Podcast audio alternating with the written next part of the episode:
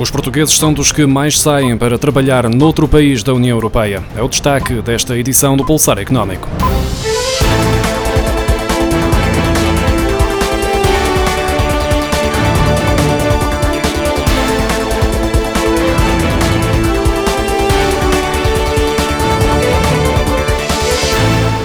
Portugal foi um dos cinco países da União Europeia de onde saíram mais trabalhadores para outro Estado-membro em 2019. França e Alemanha estão no topo das preferências dos portugueses, segundo o relatório anual da mobilidade laboral intra-União Europeia de 2020, que foi publicado na sexta-feira. Roménia, Polónia, Itália, Portugal e Bulgária foram a origem de 58% das pessoas em mobilidade laboral para outros países da União Europeia. Portugal é também mencionado no relatório como um dos principais países de origem de trabalhadores altamente altamente qualificados de áreas como negócios e administração, ciência e engenharia ou ensino. No que toca aos principais países de destino dos portugueses em mobilidade laboral na União Europeia, foram França, Alemanha e Espanha. Desta lista faz também parte o Reino Unido, que já não faz parte da União Europeia.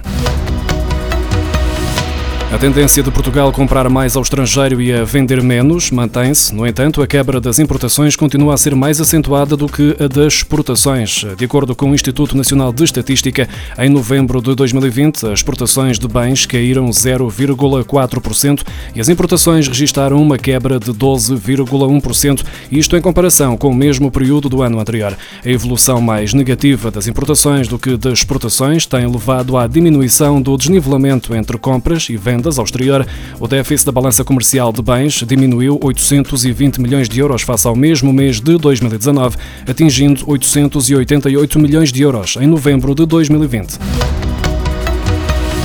As exportações da indústria têxtil e de vestuário caíram 560 milhões de euros entre janeiro e novembro de 2020, o que representa uma perda diária superior a 1 milhão e meio de euros, de acordo com os dados divulgados na sexta-feira pelo Instituto Nacional de Estatística. Entre janeiro e novembro, o setor exportou 4.200 milhões de euros, menos 11,6% do que em 2019.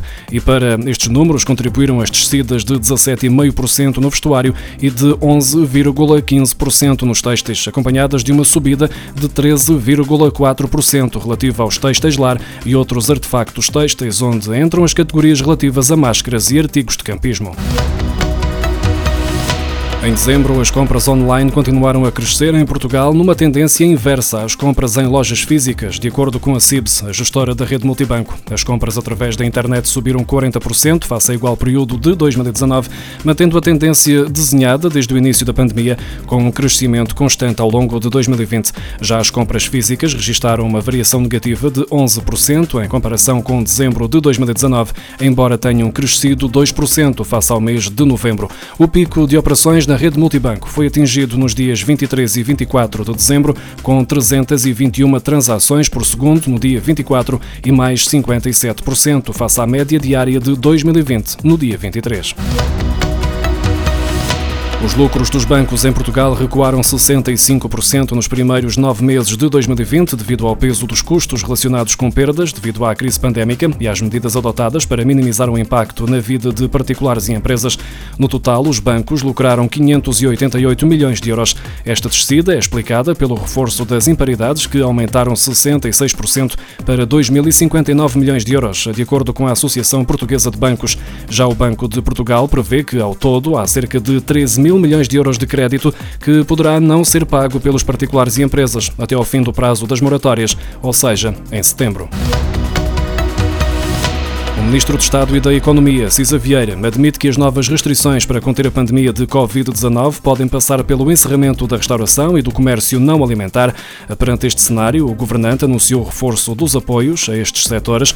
As empresas que tiverem de encerrar no âmbito das novas restrições podem aceder ao regime de layoff simplificado, que neste momento permite o salário a 100%, pagando o empregador apenas 19% desse salário e estando isento da taxa social única. Por sua vez, o programa Apoiar prevê apoio a fundo perdido, que agora vai ser majorado, de acordo com o Ministro, acrescentando esperar que, para as empresas que já receberam o primeiro pagamento e para as que venham a apresentar candidaturas, o valor dos apoios possa ser reforçado. Os operadores de telecomunicações voltam a estar impedidos de avançar com a suspensão do serviço aos clientes que estejam em falta no pagamento das faturas. A medida entrou novamente em vigor a 1 de janeiro e vai manter-se durante todo o semestre, visando proteger os consumidores em situação de desemprego, com quebras de rendimentos do agregado familiar igual ou superior a 20% ou que estejam infectados com o Covid-19. Esta é uma das medidas aprovadas pela Assembleia da República para proteger os consumidores e que abrange outros serviços essenciais, como, por exemplo, a eletricidade.